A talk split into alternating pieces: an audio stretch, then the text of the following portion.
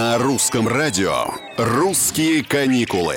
Всем привет! С вами Петр Кузнецов, и я нашел вам самые подешевевшие летние направления. Разумеется, в России. Лидером по наибольшему снижению цен на жилье стало село Окуневка. Это в Крыму. Стоимость проживания в отелях снизилась аж на 52% до 1000 рублей в сутки. Это по сравнению с предыдущим годом.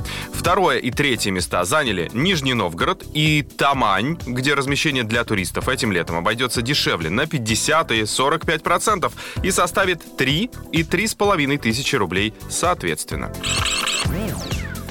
В топ-10 заметно подешевевших внутрироссийских направлений также вошли озеро Банное в Башкирии 3000 рублей за ночь и Суздаль 4000. В Железноводске можно остановиться за 2000, Алтайский Элекмонар примет вас за 6000, это опять же после значительного снижения цен.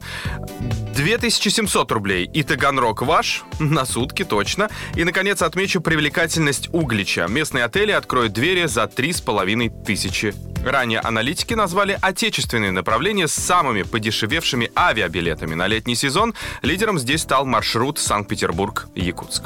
На сегодня все. Вы в русских каникулах. Здесь мы планируем ваш отпуск.